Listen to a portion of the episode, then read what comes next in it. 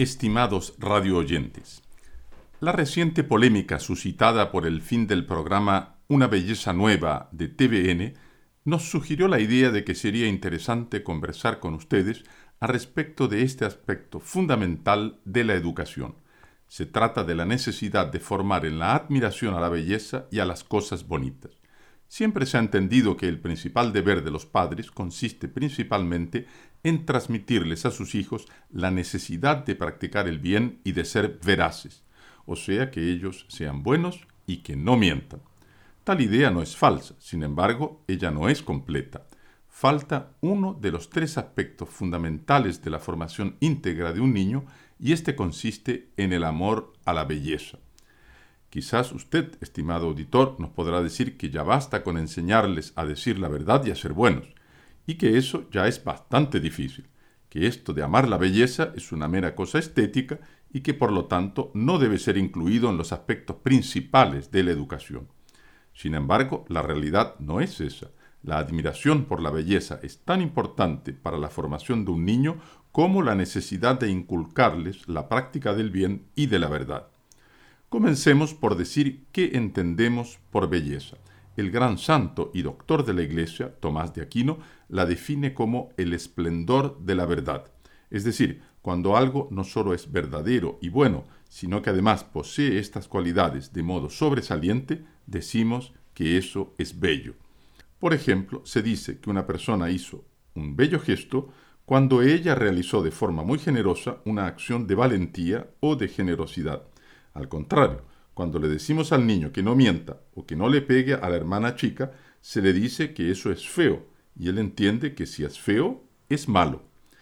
Ahora, de las tres cualidades del ser, la bondad, la veracidad y la belleza, la que más atrae al hombre es precisamente esta última, y de ahí su importancia fundamental en la educación de un niño, de una familia o de una sociedad. Hacer el bien y ser veraz nos cuesta esfuerzo.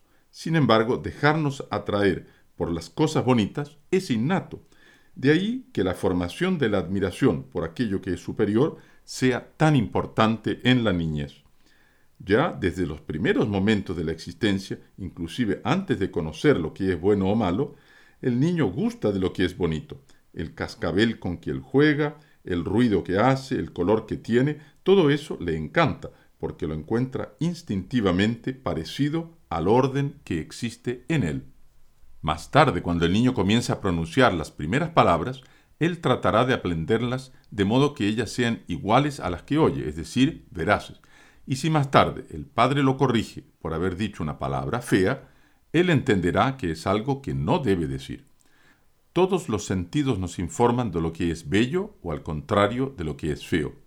Una bonita vista, o un buen aroma, un sabroso plato o un suave tejido, los identificamos con el bien, lo veraz y lo bello, y ellos nos atraen.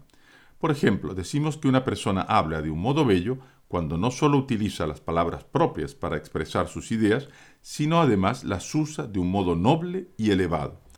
Al contrario, el uso vulgar y grosero de hablar lo catalogamos como una forma fea de expresarse al respecto de la eliminación del programa de TV Una Belleza Nueva, el renombrado psiquiatra chileno Dr. Otto Dor advierte sobre el peligro que encierra para la formación de los niños el tipo de contenidos que ofrece la televisión en general y la chilena en particular. La violencia en todas sus formas, cuyos ejecutores son cada vez más jóvenes, la abundante presencia de actos sexuales normales y anormales, lo que está produciendo una erotización precoz de los niños. Lo que el niño consume en esta escuela pública masiva que es la TV son precisamente los actos que por naturaleza no coinciden con lo bello ni lo bueno.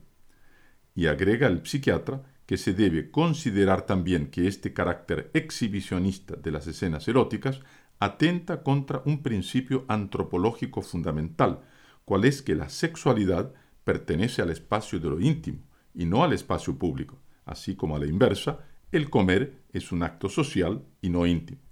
Y la extrema pobreza del lenguaje empleado en las películas, pero en especial en los realities, están conduciendo a lo que Manfred Spitzer, gran investigador alemán en ciencias cognitivas, ha llamado en su último libro la demencia digital, es decir, la cultura chatarra, que nos ofrece una comida chatarra o una TV chatarra, está promoviendo también el culto a lo feo y de este modo está deformando desde los primeros años de la existencia uno de los aspectos más importantes de la psicología humana para ayudarnos en la práctica de las virtudes.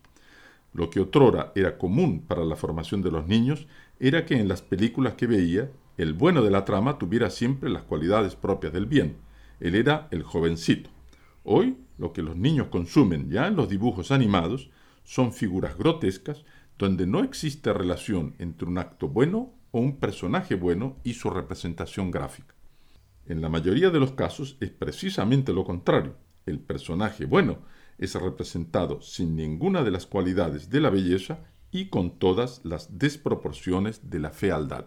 Así el niño va disociando a la belleza del bien y de la verdad y va perdiendo el gusto innato de admirar lo bonito. De ahí a gustar de lo feo hay solo un paso.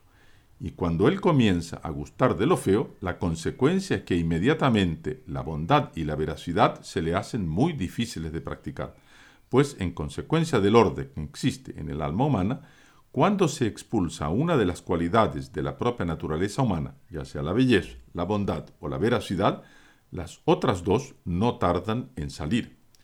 Por eso, la importancia de formar a los niños en la admiración permanente por lo bonito, por lo elevado, por lo noble, y al mismo tiempo la necesidad de prevenirlo contra lo sucio, lo horrendo y lo vulgar.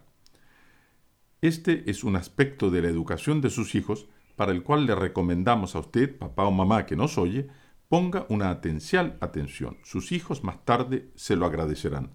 Ellos podrán más fácilmente comprender y amar la belleza increada que es Dios por medio de la admiración de las mil bellezas que Él puso en todos los seres que nos rodean, justamente para atraernos hacia Él y así comunicarnos sus perfecciones. Al contrario, el culto a lo horrendo, que se nos ofrece en todas las formas y modos, es una forma de impedirnos el amor de Dios y de ahí su suprema malignidad. Esto se observa, por ejemplo, por el gran número de juguetes que representan personajes horrorosos, pérfidos y asustadores, con los cuales los niños se van acostumbrando a la fealdad y a la maldad que después serán tentados a practicar. Se observa también con los panoramas y ambientes degradados de nuestras ciudades por grafitis sucios, groseros y malévolos que dan una idea de lo que será una sociedad gobernada por quienes aman lo horrible y detestan lo hermoso, como quien se prepara para un mundo subhumano y en el fondo infernal. Contra eso también los padres deben advertir a sus hijos para que siempre en sus vidas tengan horror a lo horrible y gusto por lo bonito, que es el modo de prepararse para el cielo, donde encontraremos a la belleza absoluta que es Dios.